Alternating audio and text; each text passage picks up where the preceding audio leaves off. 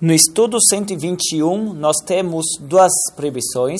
Agora não estamos mais falando de espécies é, do reino vegetal, estamos falando de, de, animais. São duas proibições em relação a não misturar animais de espécies diferentes.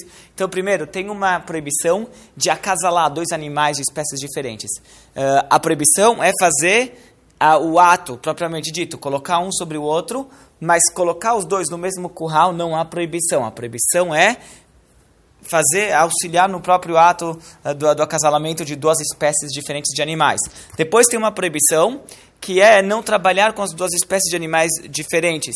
Essa proibição de não trabalhar, na Torá está escrito não se deve arar com um chor, como um boi e com um jumento juntos.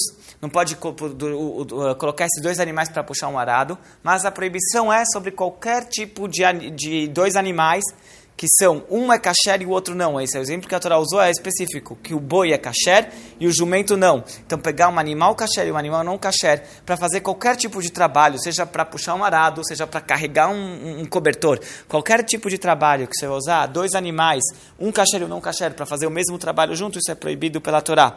A proibição essa proibição sobre não trabalhar com animais diferentes, uma das explicações que é dada, o Maimonides escreve no livro no Guia dos Perplexos, que tem a ver com a proibição anterior de não misturar as espécies, porque você misturando essas espécies num trabalho, depois acaba levando elas para casalarem juntos.